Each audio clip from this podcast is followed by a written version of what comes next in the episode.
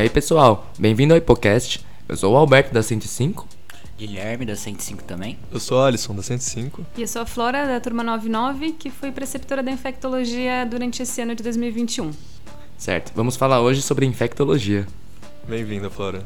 Boa. Deu certo? Aprovado? Tá. Acabou o podcast. Beleza, é isso.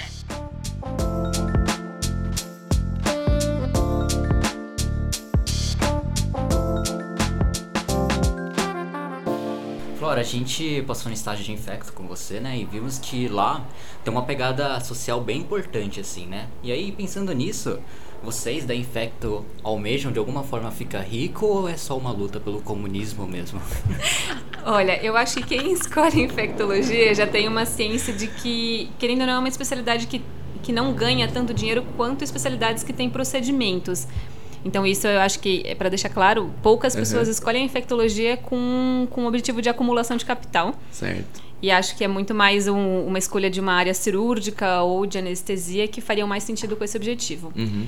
Existe sim uma área na Infecto que acaba tendo um rendimento financeiro um pouco maior, que é a área de controle de infecção hospitalar, CCIH, Hum, como a gente CCH. chama.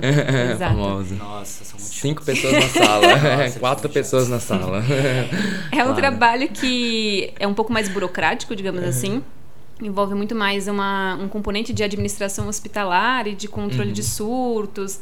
Às vezes é, é visto um pouco como aquele- aquela pessoa chata que vai controlar o antibiótico que você prescreve. Sim. Eu admito que até eu tinha um, um pouco de preconceito até ter a experiência de trabalhar numa CCH. Hum, E aí você percebe que as CCHs podem ter posturas diferentes, né? Então pode ter uma postura de tentar ensinar para o corpo clínico como talvez fazer uma escolha de antibiótico mais adequada, ser muito proativo em termos Uhum. de participar das visitas multis. Então é interessante. É, em termos de ganho financeiro, sem dúvida, eu acho que seria a área com maior ganho certo. Além de consultório privado, mas que convenhamos, a maioria dos agravos infectológicos são muito bem tratados Uhum. é, e disponíveis pelo SUS. Então acho que existe esse conflito, assim. É, claramente não, não recomendo escolher a infectologia pelo dinheiro. certo. Assim, na CCH, é, como que funcionaria o, o seu trabalho lá? É por plantão? Como que... É, pela CCH costuma ser por horas mesmo, semanais. É, tradicionalmente Tá. são só horários úteis durante a semana, então existe um, um certo conforto nesse sentido. Uhum. Tende a ser um vínculo de ou 10 ou 20 ou 40 horas semanais. Tá. Em termos de ganho financeiro, o que eu conseguiria estimar para vocês é, seria, por exemplo, um vínculo de 20 horas, talvez 10 mil reais, 12 Tá, mil 20. reais. 10, É, 12 mil, tá. Isso. É, 20 horas, Aham. 10, 12 mil. Lembra um pouco o contrato isso. de UBS, assim, né? É, é. é- acho que é interessante, ele é bem próximo. É, com uma flexibilidade talvez maior de horas e sem a demanda assistencial. Então seria Uhum. talvez essa vantagem. Evidentemente, pessoas que acumulam outros cargos dentro da comissão, como coordenadores, etc., têm é, adicionais com, de uma Certo, forma certo. Interessante. consecutiva. tá. Então, é, mas agora, tipo, tirando a, agora a Infecto, assim, que eu terminei a residência Infecto. É, como que eu, que, que áreas eu posso trabalhar? É plantões, consultório? Como que funciona a carreira do infectologista? É, tem uma diversidade importante. Então, a gente tem uma demanda de segmento ambulatorial de pacientes muito importante. Aham. é, que se configura no sistema público muito pelo SAIS, Serviços de Atendimento Especializados, que é como a gente é, vê o CEAP ou a Casa da AIDS na, no Ah, HC. sim, sim. É, essa é uma demanda ambulatorial e tem uma flexibilidade de horas interessante, mas dentro de, uma, de um tempo comercial mesmo. Tá, tá, tá, certo. Plantão a gente tem um pouco menos. É, é raro a gente ter um plantão de infecto. Tende a ser um plantão de clínica médica, Aham. em que às vezes por um- uma outra determinante aquela população tem mais agravos infectológicos, como no Emílio Ribas, que é um pronto atendimento, mas que majoritariamente os pacientes são pacientes infectológicos. Uhum. Então acho que o Emílio seria um exemplo de um plantão realmente que eu conseguiria falar, bom, mas é muito mais infecto. Tá. O Cratode, que é um centro de referência para pacientes usuários de, de álcool e drogas, também tem uma demanda de infecto bem importante, Uhum. é, mas de uma forma primária ainda é um plantão de clínica médica. Tá. Certo. então eu acho que transita mais em horários comerciais, é, enfermarias. Algumas pessoas vão para a área de terapia intensiva e aí é um dos exemplos que eu conseguiria dar que fica mais em regime de Uhum. plantão e comissão de infecção hospitalar. Tá, Então, para atuar como infecto é muito mais CLT do que PJ. Sim e não, porque a gente tem visto uma precarização dos vínculos de trabalho no particular, Uh, principalmente. É, e no SUS cada vez menos concursos abrindo. Então eu acho que essa é uma transformação que tem em todas as áreas de medicina. Mas na Infecto também. E na Infecto, é, por exemplo, os SAES são do município do, ou do estado, mas principalmente do município, Uhum. são concursos e aí são realmente vínculos CLT. Tá. Mas não abrem mais concursos quase, ou são muito raros. É, algumas OS começaram a contratar para outros SAES, então às vezes não é via concurso, aí também é CLT. Certo. Mas se a gente for pensar nas CCHs hoje em dia, é, o que eles fizeram foi um movimento de abrir empresas que fornecem serviço de CCH para os hospitais. E aí é um vínculo PJ. Certo, certo. Antigamente era CLT, mas. Tipo a máfia dos anestesistas. talvez, talvez. E os valores, assim? Os valores de SAE, é, eu até tive que consultar, porque eu trabalho em um e a gente Uhum. é, deu uma olhada para quando abrir esse concurso. Não é muito, Hum. tá? Se o- a gente tem um vínculo de 20 horas, seria 8, 9 mil reais, se não me engano, girava em torno tá, disso. tá. Então, realmente, comparando com outras áreas médicas, não se ganha muito. Certo, certo. Entendi. Beleza. É comum que você seja infectologista e não trabalhe só com infectologia? Que você pegue plantões de clínica ou que você trabalhe como médica generalista? Olha, no comecinho da carreira, às vezes a gente ainda mantém alguns vínculos de clínica médica, mas a tendência é ficar mais na infecto mesmo, porque apesar de não ser tão bem remunerado, existe uma demanda muito importante de profissional de infecto. E então a gente acaba indo para essa área. Ah, conheço poucos colegas que depois de mais de dois ou três anos que acabaram a residência ainda ficam em vínculos de, de clínica, exceto os que vão para a área de terapia intensiva, que acabou sendo uma drenagem de profissionais da infecto que tem essa preferência. E daí você disse que são contratos de 20 horas, então vocês trabalham em mais de um lugar ao mesmo tempo. Exato. Muitas pessoas costumam, por exemplo, juntar um vínculo de CCH, que ou não tem uma remuneração um pouco melhor, um vínculo de SAI. Ou uma das profissionais que eu gosto muito do meu SAI, ela trabalha no SAI e na UTI do Emílio Ribas, por exemplo. Outros juntam o SAI com um serviço de atendimento privado, num próprio consultório particular. O que, que é a sigla SAI mesmo? Serviço de atendimento especializado. Tá, certo. Então é um pra sobreviver e um pra se divertir? Tende a ser assim. É um ótimo.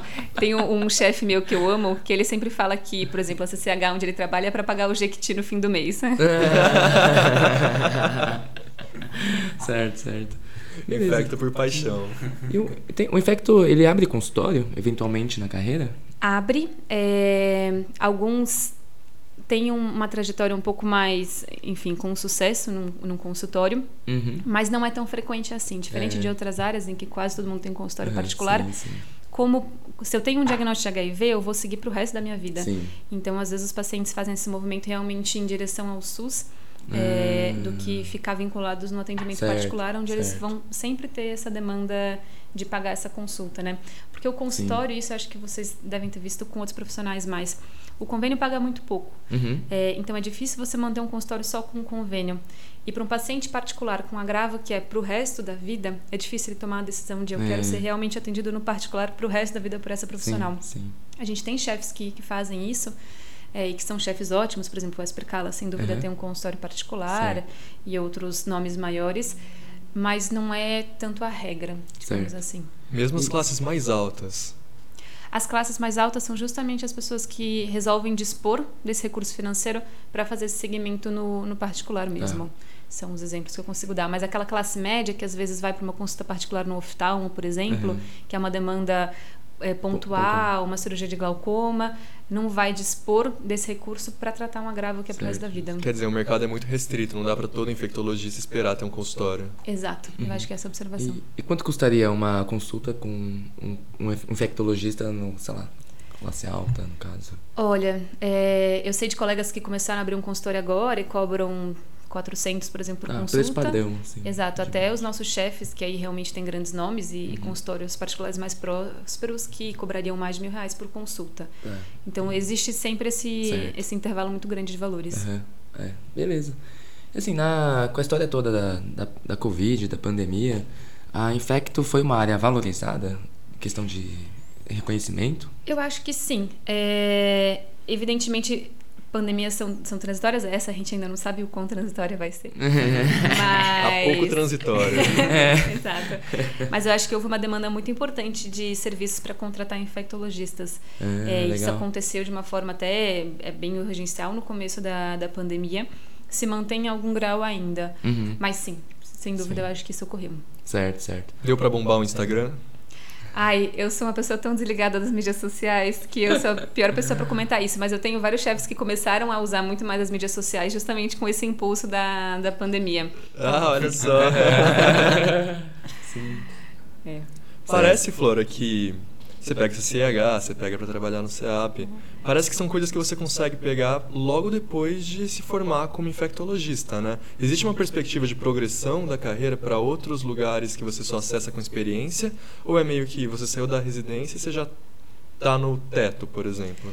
É, existe uma progressão no sentido de talvez trabalhar em serviços melhores. É, então, sem Hum. dúvida, uma CCH de um hospital numa zona periférica de São Paulo talvez seja um, um desafio. Acho que você consegue fazer muita diferença num hospital desses. Mas talvez com o passar dos anos e com a experiência você talvez aplique é, para um hospital que, que seja de uma zona mais central, consiga uma recomendação para um outro hospital onde você acha Uhum. que tem uma, Certo. uma área maior para você conseguir melhorar aquele serviço, coisas Uhum. assim. Entendi. E existe uma demanda do mercado por infectologistas? Olha, existem áreas do país que têm uma demanda maior do que São Paulo. Sim, Isso eu imaginei. conseguiria pontuar. É, existe na medida que a gente não está ainda amplamente desempregado. Mas é, nem sempre é o emprego que as pessoas querem. Né? Às vezes é um emprego Uau. que as pessoas não querem tanto porque é um serviço de atendimento especializado, né? um SAI, uma casa da AIDS-like, que fica no interior de São Paulo, numa área muito difícil de acesso. Então tem sempre essas dificuldades. Certo. São certo. concursos que você presta para esses SAIs? São concursos, majoritariamente. É, eu acabei entrando num vínculo que não é de concurso, porque existe uma ONG muito grande chamada AIDS Healthcare Foundation, Hum. que vendo problemas de acesso à saúde nesses SAIs, contratou médicos para fazer um projeto de melhora de acesso dos pacientes com diagnóstico precoce. Mas é, o vínculo tradicional seria realmente por concurso. Certo. A impressão que eu tenho é que, por exemplo, a região, sei lá, mais é, norte, assim, tem umas é, doenças que aqui não tem. Talvez tenha uma demanda lá e até uma carência de profissionais especializados no, no assunto. É, então, a Infecto é uma boa área para pessoas que almejam na carreira ter essa experiência de morar em outro lugar, sair de São Paulo. Ótima pergunta. Eu acho que sim. Eu acho que é uma Hum. boa área para que você tenha uma, uma mobilidade mais interessante para você ir realmente para onde a doença está, digamos Uhum. assim. Eu acho que a, a nossa residência, sem dúvida, eu acredito que ela seja boa, mas a gente vê uma diversidade de doenças Hum. ainda limitada, porque é uma, um contexto epidemiológico do estado de São Paulo. É, Certo, ainda certo. que a gente pegue alguns, alguns pacientes de outras regiões. Mas se você vai para uma área, por exemplo, no norte, onde a gente tem Uhum. inclusive um estágio na residência que é de medicina tropical, a gente vai ver uma diversidade de doenças diferente. Acidente purofítico é algo que a gente não vê em São Paulo. Certo, certo. E nesses locais a gente realmente veria mais. Uhum. A impressão que eu tenho é que tanto a medicina de família quanto a infecto são áreas que estudam muito epidemiologia, assim. É, seria uma boa área para seguir, por exemplo, vamos supor que meu sonho é ser ministro da saúde um dia. seria uma boa área, assim, para almejar chegar lá em algum dia na vida? Seria. Seria. Seria. É, inclusive, Uhum. o, o Padilha era, era infectologista, não era? É? Calma, deixa eu lembrar. Pesquisa aqui. Eu confio É, na sua memória. talvez. É. O, sim, sim, sim, era. Uhum. Eu acho que é sim uma área interessante, é, porque a gente acaba vendo muito o debate sobre determinantes sociais e, e a incidência de infecções, agravos específicos de cada população, como que doenças negligenciadas são muito associadas a, a questões socioeconômicas. Certo. E então, em algum grau, a prevenção de infecções para essas doenças vai sempre ser muito associada a questões políticas. Certo. Então, eu acho que tem uma comunicação muito importante da especialidade assim com, com política, de Uhum. uma forma bem, bem crua. E eu acho que para alguém que almeja trabalhar com políticas públicas de saúde, infectologia e medicina de família, Uhum. são sem dúvida as escolhas adequadas. É um acesso à política, mas não é um vínculo necessariamente que acontece desde sempre, né? Você pode ou não trabalhar nesse sentido. Exato, não existe uma pressão ideológica da, da especialidade, apesar de existir, evidentemente, uma tendência. Mas, mas eu acho que ninguém forçaria a gente a trabalhar numa área política, mas existe muito essa abertura. E existe, de certa forma, um reconhecimento da especialidade de como isso realmente é importante para a nossa prática. Hum, certo. E indústrias farmacêuticas chegam a contratar infectologistas ou não tem Olha, esse vínculo? Imagino que sim. Hum. É, mas o meu contato com a indústria farmacêutica foi muito engraçado, porque no SAIS vem às vezes algum representante de uma indústria para falar sobre os novos estudos, mas eles não vão vender nada pra gente, porque tá tudo de graça pelo SUS, É. né? Então até existe uma piada entre a gente de por que, que eles estão lá, né? Eles não estão vendendo nada, eles basicamente querem mostrar pra gente os novos estudos que a gente, enfim, espera que todos os outros infectos estejam cientes e lendo. Aham. Então existe um contato menos íntimo dentro da farmacêutica. Talvez para alguns outros agravos, como doenças fúngicas, que têm medicamentos mais novos, é, isso ocorre um pouco mais. Uhum. Mas no dia a dia ocorre menos.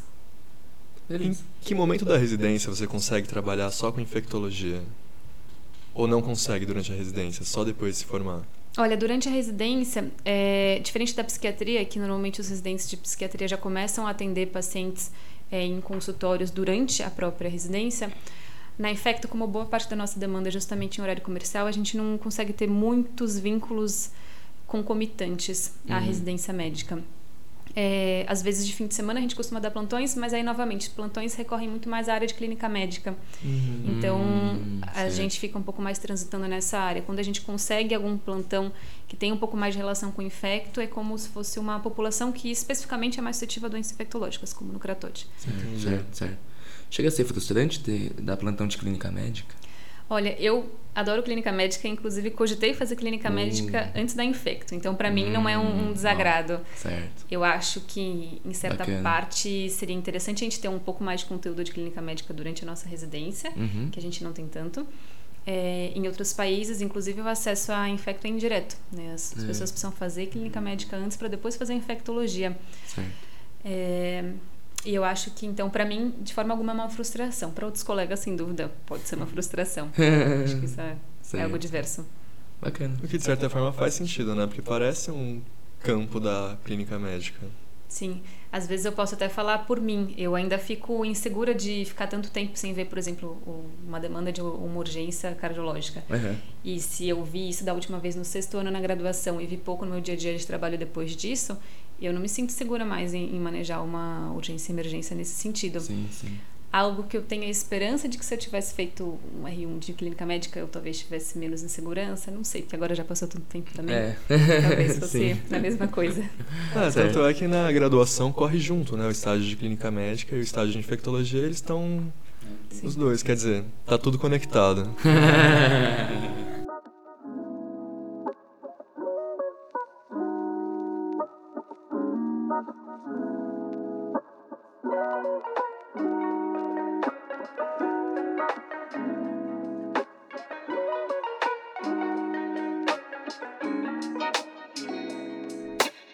Bom, Flora, é, por que, que você escolheu infectologia? É, eu acho que, como vocês falaram antes, infectologia tem uma, uma interface muito próxima com políticas públicas de saúde. Aham. Eu acho que eu sempre tive uma afeição especial a essa questão.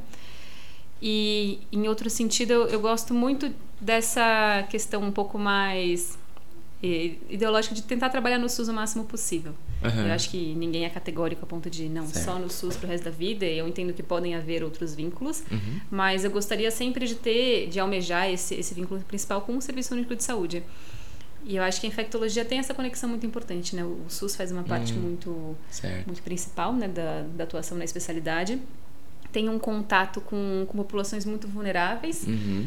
É, socioeconomicamente, a população LGBT. Então, Uhum. acho que trabalhar Sim. com essas populações vulneráveis me motivava muito mais do que Ah, trabalhar com, sim, com sim. outras áreas da medicina. Mas que mé- médico de família?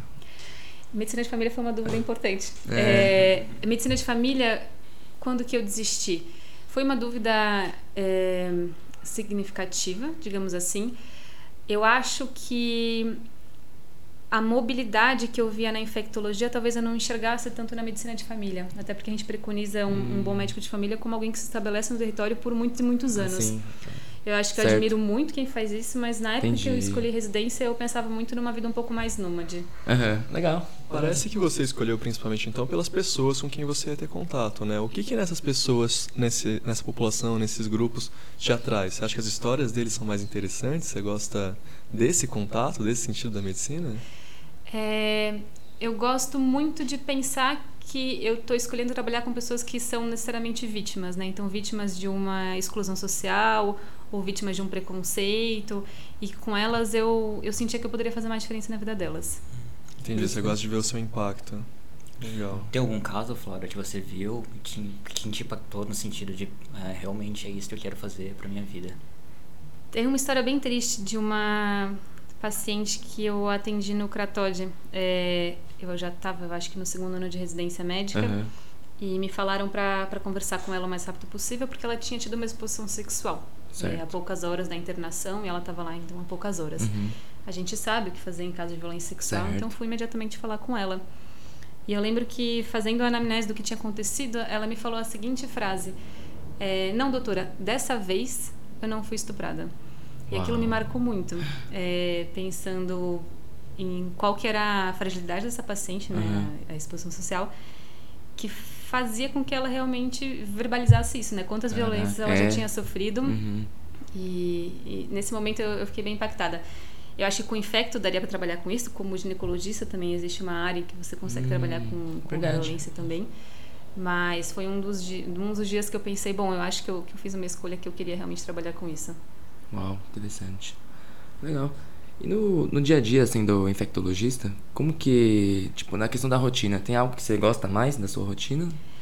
Eu gosto muito de consultas ambulatoriais. É, E aí você ter uma conversa inicial com um paciente vendo com HIV ou com HIV e AIDS, é, você ter aquele vínculo com aquele paciente, você reencontrá-lo de novo no seu ambulatório.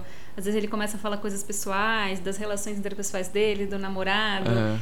E você ter Ah. essa intimidade com esse paciente, eu acho aquilo muito gostoso, é muito prazeroso para mim. Então acho que em, em algum ponto esse segmento ambulatorial eu guardo bastante afeição por ele.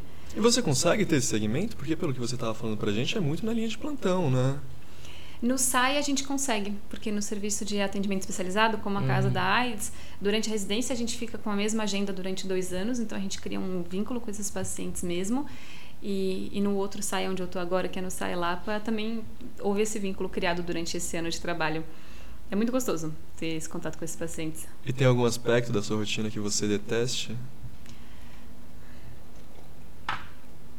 Olha, eu tendo a ser uma pessoa um pouco positiva. É, não, nada que eu deteste. Nem SCH. CH, eu comecei com um preconceito e no fim eu acabei gostando. Eu, eu vi que a gente conseguia fazer diferença ensinando conceitos até talvez um pouco básicos de, uai, quando que eu vou tratar antes de introduzir um antibiótico ou mesmo logo após coletar culturas. né? Então coisas muito básicas que a gente ensina para vocês desde o internato, mas às vezes eu acho que os médicos formados acabam esquecendo. Então eu gostei da, da parte de CCH, da gente ver um impacto Uhum. positivo no hospital, é, que eu não achava que eu veria, porque eu via muito como algo só burocrático. Existe um componente de frustração porque você trabalha muito com o comportamento das pessoas, né? Por exemplo, quando a gente está falando com as pessoas sobre tabagismo ou comportamento de qualquer tipo, é muito difícil de você intervir nesse sentido, assim. Pessoas que se reexpõem. Então, assim, você É. quer fazer o impacto.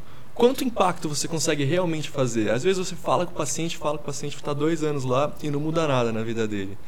O que, que você acha desse tipo de situação? Existe bastante frustração, mas eu acho que isso em algum grau é inerente da prática clínica. A gente tentar convencer pacientes a serem, a terem uma adesão ao tratamento é muito difícil. Uhum. Então, assim como na clínica médica tentar convencer Uhum. um paciente a ter uma adesão adequada a um tratamento de diabetes ou hipertensão arterial sistêmica, para a gente a adesão à, à terapia antirretroviral é sempre um desafio. né? Tem Hum, pacientes que aderem, sim. são simplesmente maravilhosos. Tem pacientes que lutam para aceitar o diagnóstico durante tantos anos e isso prejudica tanto a adesão deles Uhum. que é um desafio. Então, eu Certo. acho que esse é um desafio um pouco frustrante. E, e a experiência de ficar, então, esses dois anos no Cratode é a experiência de frustração com a dependência química mesclada com diagnósticos infectológicos. Certo. eh, e diagnósticos clínicos, né? Então, Uhum. usa droga não trata hipertensão, usa droga não trata diabetes, vem descompensada. É, Eu acho que essas são situações é, que são um pouco mais, eu não digo desmotivantes, mas frustrantes. Certo. E é, muitas vezes a não mudança dessas pessoas é um risco para outras pessoas também, né? Sem dúvida, se a gente for pensar que doenças são infecto-contagiosas na nossa área, elas estão claramente expondo outras pessoas a risco também. A impressão que eu tenho é que a, o HIV é o grande tema, assim, da, que parece que permeia infecto. assim. É, tem como você querer ser infecto e não trabalhar com HIV? Olha, eu achava que não quando eu escolhi a especialidade, mas hoje em dia eu sei que tem. É, justamente numa comissão de infecção hospitalar, se você fica muito nessa área de controle de infecções, é, stewardship de antimicrobianos. Isso realmente é uma área que não envolve é, cuidado ambulatorial de pacientes vivendo com HIV. Certo. E mesmo numa área de interconsulta para pacientes internados, hoje em dia tem tratamento efetivo e, Uhum. e são poucos os que internam é, com HIV AIDS. Esse, esse poucos, evidentemente, depende do local, do serviço da população que a gente está Uhum. analisando. Certo. certo. Então, em serviço de interconsulta, a gente vê muito mais, por exemplo, infecção de é, ferida operatória. Uhum. Se a gente trabalha no hospital muito cirúrgico, a gente vê muito mais questões relacionadas a, a múltiplos intercorrências infecciosas numa internação e qual antibiótico. Exatamente. então, dá pra, dá pra não trabalhar com HIV também. Certo, certo. Assim, dá- falando um pouco da, da residência, são dois ou três anos? São três anos. São três anos. Dá pra, é puxado, dá pra dar plantão durante a residência? Dá para dar plantão durante a residência, sem Uhum. dúvida. É, eu acho que mesmo os meus colegas que tinham que trabalhar muito porque tinham filho e família, existe um certo limite, né? A gente tem uma carga horária que fica um pouco mais leve no R3, sem dúvida Aham. o R3 é mais Certo. sossegado. Mas durante o R1 e R2, é, eu acho que plantões de fim de semana são factíveis. Mas durante a semana você vai ficar em algum Mas- grau destruído. Mas, por exemplo, na psiquiatria, no R2 você já consegue ter alguns pacientes eu, e trabalhar como psiquiatra já. Uhum. Na questão da, da infecto, dá pra trabalhar como infecto no, durante a residência? Eu não vejo isso muito acontecer. Hum, Nenhum colega tá, meu fez certo. isso e, e a nossa tendência é ser um pouco mais conservadora em relação a ter o Certo, certo. título, a formação completa para depois trabalhar na área. E a longo prazo, Flora, você vê as pessoas satisfeitas com infectologia? O pessoal com 60, 70 anos querendo trabalhar? Caramba, quero ser infectologista acordando de manhã com tesão pra, É. fazer, pra cuidar de uma CCIH do Einstein. Você vê isso acontecendo? Olha, é, muda muito dos profissionais que a gente tem contato. Eu tenho chefes que, que têm um pouco mais de idade, mas são extremamente motivados. É, acho que a doutora Nassara é um exemplo, ela é uma Uhum. professora titular, mas é extremamente motivada com o trabalho Legal. dela. A doutora Beth também, seus 70 anos, é, a Beth Nicodemos, e super motivada, até pessoas que são um pouquinho mais frustradas. É, o quanto que isso depende da personalidade de cada um, é algo, é um Uhum. ponto. O quanto que talvez pessoas com um pouco mais de idade esperariam um, um aumento muito importante da, do retorno financeiro, e talvez seja uma especialidade onde isso não ocorra de uma forma tão substancial, é, com exceção de alguns casos. Uhum. Mas a maioria eu vejo que fez escolher o infecto por um, um motivo que não era só questão financeira. Então, Certo. boa parte está realizado. Bacana, legal. E é um avanço difícil da área também, né? Porque não é algo que o mercado está muito interessado em resolver. Por exemplo, doenças de terceiro mundo, tuberculose, sei lá, sífilis agora já está mais prevalente na Europa de novo, mas assim, doenças infecto infecciosas não são muito problema da indústria, né? Eu imagino que fica meio travado de certa forma. Fica, tem tratamentos que a gente sabe que não melhoram porque não existe pressão comercial para que isso Hum, aconteça. Uau. Que aí são as famosas doenças negligenciadas. Hum. Então, você ir para um local onde você basicamente tem doenças negligenciadas é você saber que você não vai ter um tratamento que, que é o mais adequado ou que não houve investimento em tratamentos melhores, né, para Uhum. que eles fossem criados. Então, isso é, é frustrante, mas acho que faz parte Hum. da questão política da Certo. especialidade. Uhum. A gente sabe que você passou em primeiro lugar agora em medicina tropical, né? Quais outras opções, Flora, tem pra quando você é infectologista? Você se forma e aí, pra onde você pode seguir? É, bom, tem alguns colegas que resolvem fazer um, um- como se fosse um ano de especialização em, em CCIH. É, é uma possibilidade. Na infecto do HC, a gente tem o que seria a preceptoria, que seria algo que faria um papel próximo, digamos Uhum. assim, a preceptoria da Comissão de Infecção Hospitalar. A gente tem esse R+, de medicina tropical, que tende a ser pouco procurado, mas, é, mas que é bem interessante porque você tem uma flexibilidade da grade de poder viajar para qualquer lugar onde tenham doenças tropicais. Uau. É, muita gente já acaba encadeando para uma área um pouco mais acadêmica, porque eu acho que a Infecto tem um- esse esse flerte acadêmico um pouco mais importante da especialidade, porque tem muita pesquisa em doença infecciosa, justamente novos tratamentos, novas possibilidades. Então, algumas pessoas já vão para um direto para um mestrado, então mestrado ou em saúde pública ou em uma área mais de pesquisa. Então, existe também essa conexão. Qualquer lugar inclui fora do país? Sim, inclui. Trabalhar na África, trabalhar. Hã? Tem algumas pessoas que acabam indo para um, um tema mais de missões, Médicos Sem Fronteiras. Legal. Eu tive uma residente R, mais, mais, mais, que foi trabalhar nos Estados Unidos, acho que um pouco mais na área de pesquisa. Uhum. A gente tem um instituto que é muito famoso é em Londres, chamado London School of Tropical Disease and Hygiene, Uhum. que é um dos maiores institutos em doenças infecciosas, apesar de ser em Londres, e que tem mestrado e doutorado. É, a própria faculdade, a Harvard tem uma faculdade de saúde pública que é bem famosa, a T.H. Chan. Então acho que tem uma, uma área acadêmica que também é, é bem explorada na infectologia, assim, e cobrada. Quais Certo. experiências você gostaria de ter? Para onde você gostaria de ir? É, meus pais moraram na África antes de eu nascer. Uau, eita. Em Moçambique, na época do governo socialista. é. Caraca. E eu acho que eu cresci com essas histórias da África. É, tipo um terra sonâmbula, assim. Caraca. E eu sempre quis ir pra lá, então, pra ter Uhum. uma experiência, mesmo que num período mais curto, que eles tiveram. Eu acho que crescer com essas histórias sempre foi uma motivação importante pra que eu tentasse ir, né? Não dá nem pra falar Uhum. que ia voltar, porque realmente nunca foi.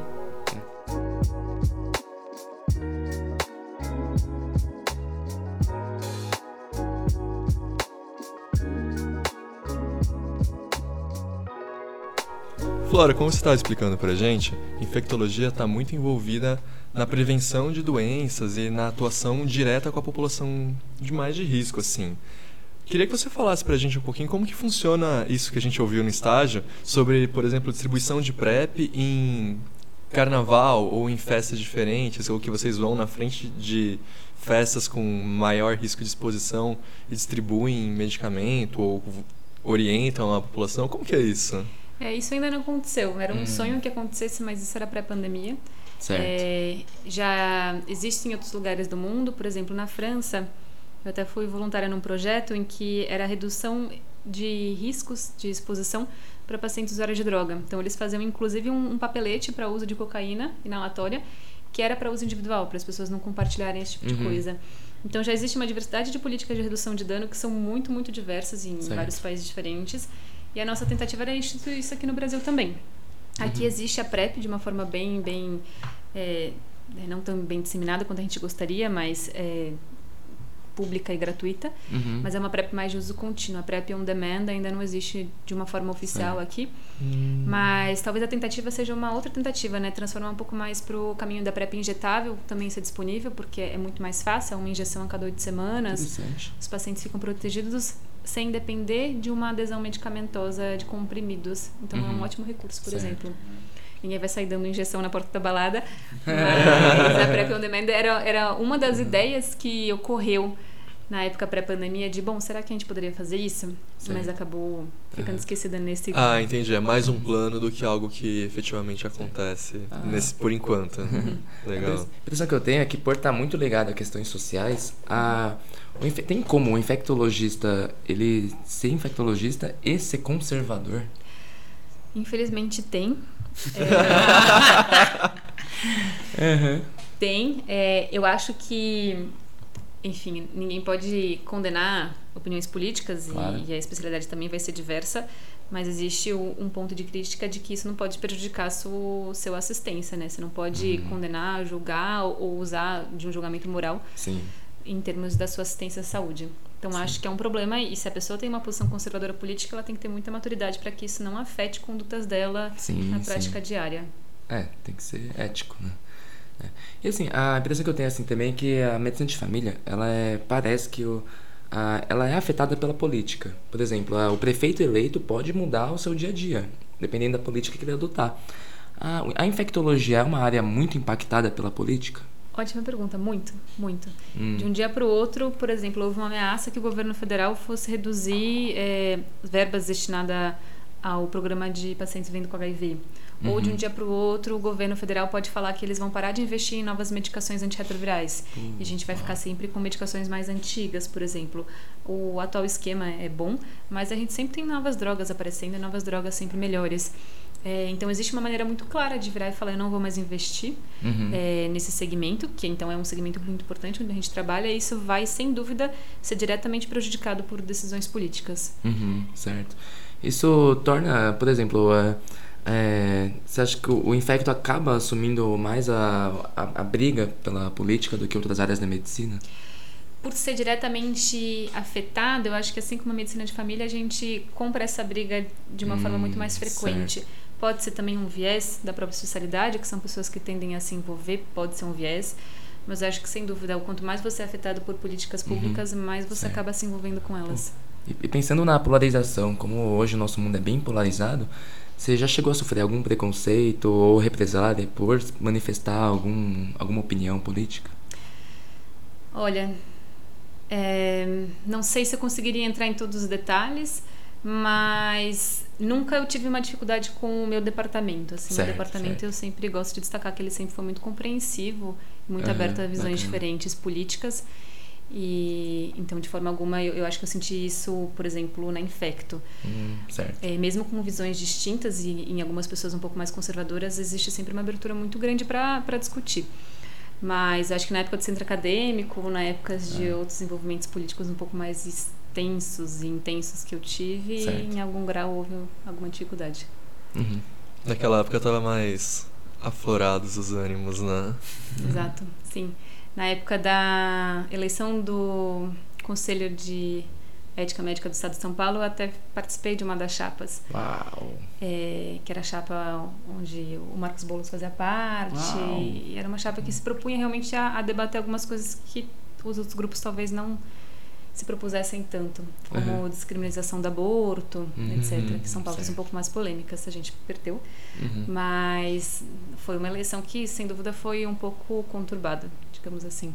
Assim como a eleição nacional, que foi no mesmo ano, e foi como se uma fosse um sinal da outra em termos de comportamento e de resultado final da eleição. Hum, certo.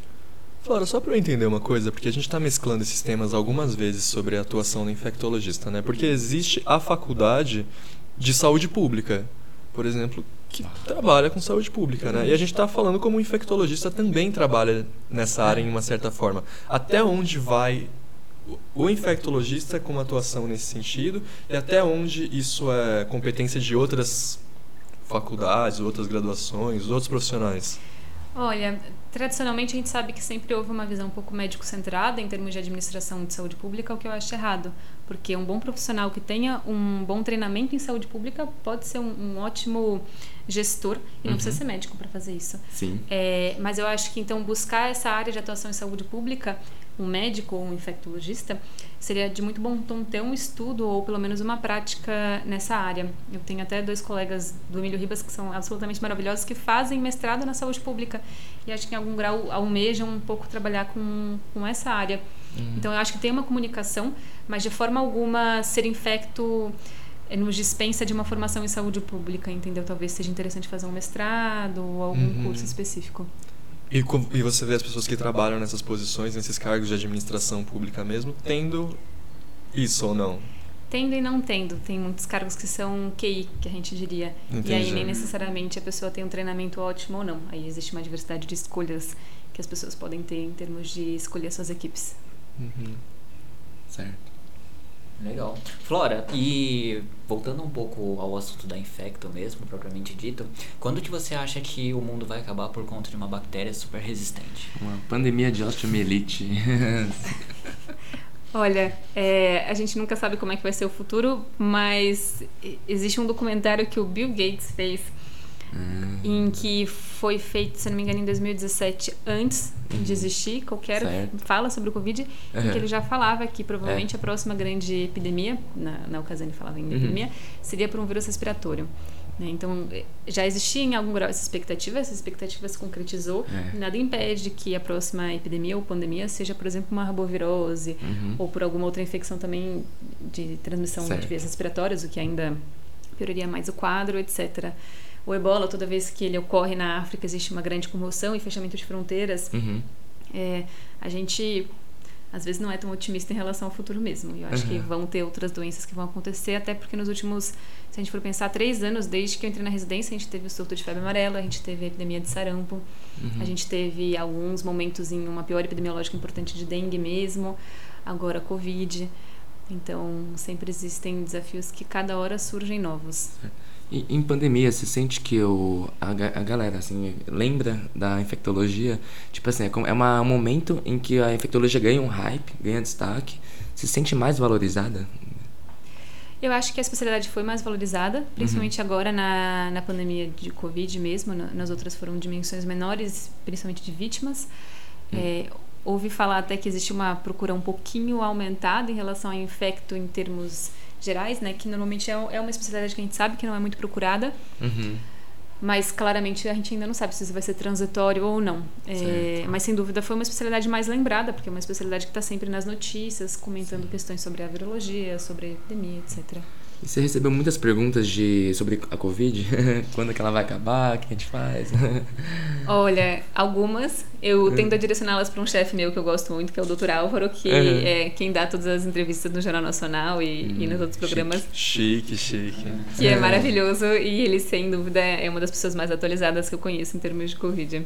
Uhum, bacana, bacana. Me tira uma curiosidade só falando nessa superbactéria que vai acabar com o mundo. Porque assim, a gente assume muitas vezes que o progresso é certo, né? A gente vai desenvolver uma solução todas as vezes. Mas a gente tem uma aula, por exemplo, com o Lucas lá, que ele explica pra gente que existiu um boom de desenvolvimento de antibióticos e que esse boom não é necessariamente contínuo. Hoje em dia a gente não desenvolve novos antibióticos, mas as bactérias desenvolvem novos métodos de resistir aos antibióticos. Hoje a gente tem bactérias que resistem a todos os antibióticos que a gente tem. É.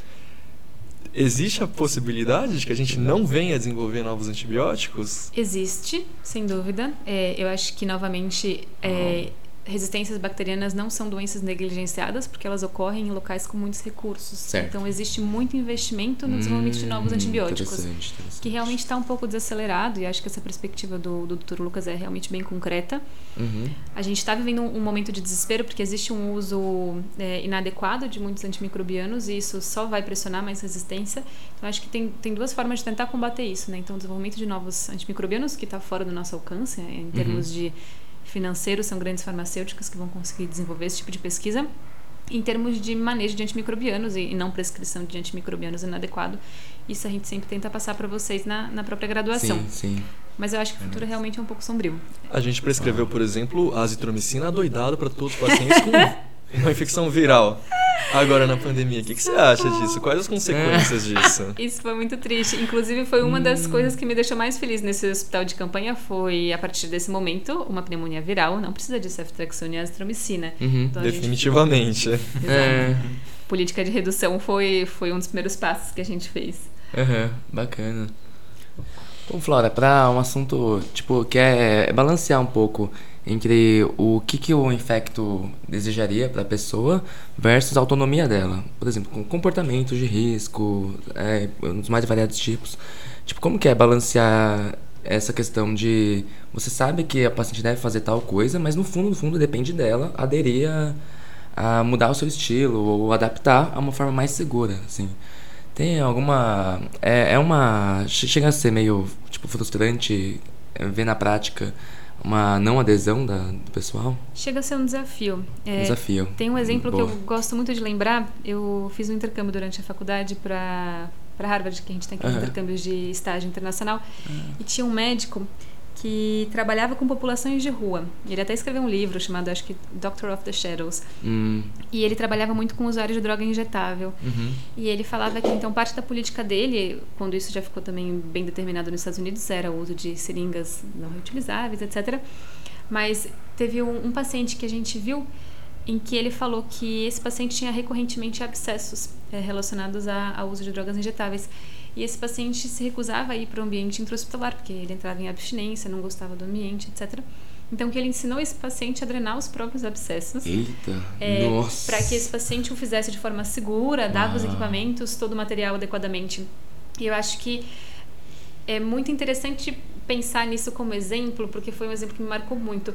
Em momento nenhum ele virou e falou: não, você precisa usar, parar de usar heroína, né? O paciente tinha deixado muito claro que ele não ia parar o uso de substâncias. Caraca. E que ele não ia se internar sim, se ele sim. tivesse uma infecção grave de pele. Uhum. Portanto, qual que foi a decisão desse médico? Vamos ensiná-lo a fazer isso de forma Perfeito. mais segura possível Ótimo. sem internação. Nossa. E aquilo me marcou muito. Foi, bom, eu, eu aceito que o paciente tem uma limitação na, na alteração do modo dele de exposição. Uhum. E eu vou tentar ajustar o meu cuidado da Poxa. melhor forma possível. No começo, antes, eu achava, achava. A impressão que eu tinha é que, por exemplo, a psiquiatria era uma área com a cabeça aberta, assim. Me frustrei um pouco, assim, conforme eu fui conhecendo melhor, no mundo adulto e tal. Tô vendo agora que é infecto, tá? Uma das áreas com a cabeça mais aberta que eu tô conhecendo, acho... assim, da medicina. Que sim, é uma área que você realmente não tem um gabarito, parece, né? Vocês têm, tem, tem que adaptar o... A população. A população que você está atendendo no momento, assim. Tanto que é uma. É curiosidadezinha boba, assim. Do. Aquele livro do Estação Carandiru, de Drauzio Varela, né? Que ele fala muito do uso da cocaína injetável nas prisões. Que quando começou a entrar o crack, naquela época, começou a diminuir a incidência de HIV na prisão.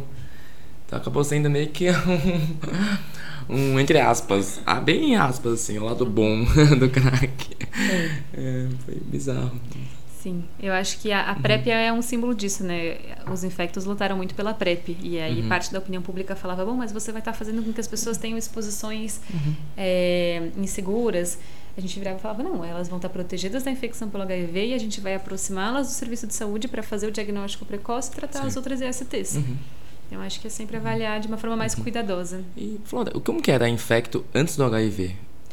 Adoraria saber, mas aí a gente vai ter que convidar a Beth Nicodemos para falar aqui.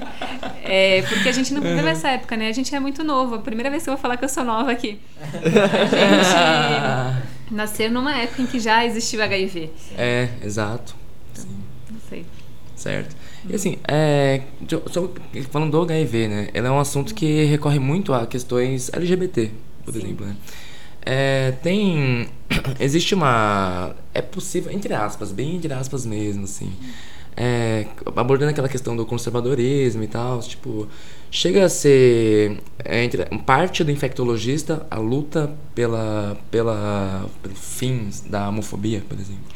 Olha, na minha opinião, sim. Evidentemente, isso pode ser uma, uma divergência entre alguém talvez um pouco mais conservador, mas muito do que a gente luta hoje em dia no HIV é uma doença, abre aspas, fácil de tratar, dado que a gente tem uma terapia que é disponível e com poucos Sim. efeitos colaterais. Então, parte do nosso desafio hoje em dia é o preconceito. É. É, o paciente que não, não aceita muito bem o diagnóstico. E por que, que ele não aceitaria? Por causa do preconceito, por causa daquele misticismo, uma doença Uhum. então transmissível. É, e aí parte de lutar contra esse estigma e contra a população que estaria então em grande parte suscetível a esse estigma é lutar contra a homofobia mesmo, contra a Uhum. violência que as populações sofrem. Se a gente for pensar na população trans e a Uhum. prevalência da infecção pelo HIV é muito alta. É, uma É. população que está mais suscetível, é uma população que deve ser protegida ainda mais. Sim, É, sim. E eu acho que isso sempre vai passar pela transfobia, pelas Uhum. agressões que a população sofre. Então acho que é intrinsecamente relacionado com a nossa prática, sim. Assim, ainda na população de o mundo da faculdade de medicina, assim, tem poucas tem poucos trans né, que fazem medicina. Você acha que isso reforça a, entre aspas, negligência a essa população lá na, quando, quando a galera se forma? Por exemplo, é, a pessoa às vezes não olhar com a devida atenção a esse problema social que ocorre hoje. Eu acho que seria lindo se a gente tivesse algum médico infectologista trans em Aham. algum momento breve. Não Porque- tem? É, não. Não Hum. temos. Porque eu acho que boa parte da nosso, do nosso departamento realmente é LGBT, né? E, e eu acho que isso é uma pauta muito importante para a identificação do próprio paciente com o médico. Eu acho que é um recurso que é válido. Uhum. É, e eu acho que parte do, da luta contra o preconceito também é ter pessoas de grupos identitários na posição de profissionais. Uhum. Certo. Legal. E aí uma pergunta mais um pouco mais pessoal agora, Flora. É, quais são suas ambições agora para o futuro? Porque assim, pro psiquiatra, quando a gente trouxe umas pessoas para conversar aqui com a gente, pro psiquiatra era ah, abrir um consultório e começar a atender, sei lá, três, quatro pacientes no dia e beleza, era isso que ele queria. Pro cirurgião era começar a operar num como virar o cara da cirurgia mesmo com 40, 50 anos e tá com seus pacientes. Pro anestesista era se aposentar o mais rápido possível. e agora, e agora É, pra você. Flora. Jogar muito de celular. Olha, é, eu queria muito ter um, um período um pouco mais nômade, né? De conhecer vários lugares, não só no Brasil, mas como em outros países. Hum. É, para ter uma experiência de doenças negligenciadas que aqui em São Paulo a gente não vai ter realmente acesso a essas populações. Na minha opinião, é, é uma parte importante da nossa formação que eu gostaria de ter, porque eu realmente tenho um interesse maior por essa área. Uhum. É, então eu gostaria disso. Evidentemente a gente vai chegando numa idade que a gente já está com quase 30 anos, a gente vai começando a ter filho, pensar em ter filho pelo menos. Então em algum momento, se a gente tem esse planejamento familiar, a gente tem que parar um pouco, né? Em, em algum Hum, lugar um pouco sim. mais fixo. Sim, sim. Mas até isso acontecer, eu adoraria ter uma, uma experiência um pouco mais diversificada em onde trabalhar, com quais experiências, descobrir se tem alguma área de pesquisa ou de políticas públicas ou de área realmente de bancada que eu gostaria mais de, de fazer. Uhum, certo. Você acha que a infectologia é uma boa área se você tem outros interesses além da medicina? Você, por exemplo, faz ciências sociais à noite, né, na FEFELEST, enquanto está sendo preceptor da gente. Você acha que é uma área aberta para isso? Eu acho que sim. É um dos motivos pelo qual eu escolhi. Eu acho que tem essa interface com saúde pública, que é muito importante. Uhum. Eu acho que tem uma interface com pesquisa clínica, é, que é muito, muito, muito importante na nossa área mesmo. E, e, eu acho que é por isso que oferece um, uma diversidade de interesses muito importante. Né? Eu poderia ficar Uhum. desde um cargo burocrático de, de infecção hospitalar até ficar numa área de políticas públicas de saúde ou numa esfera municipal, estadual, Uhum. internacional, etc. Não é uma área muito construtiva, então, do seu tempo. É uma área que te permite explorar para onde você quiser seguir. Sim, É uma área bem aberta. Legal, eu acredito que sim.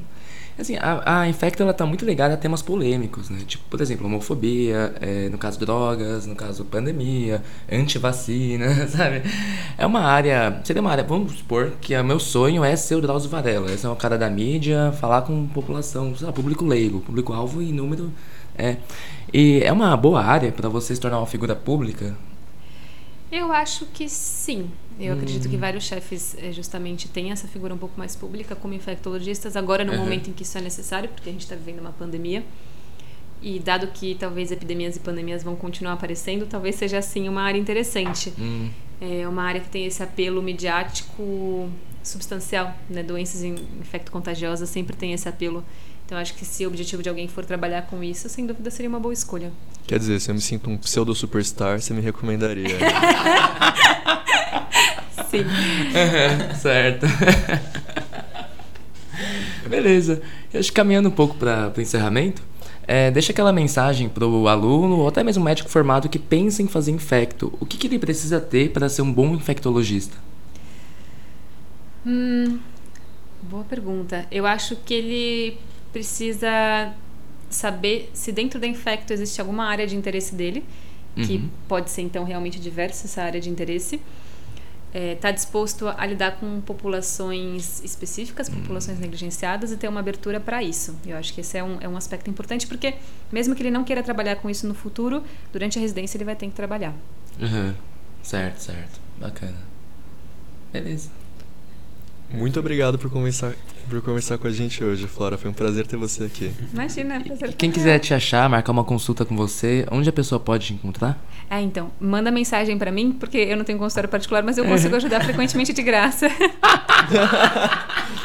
Infectologia por amor mesmo, galera. É, de fato.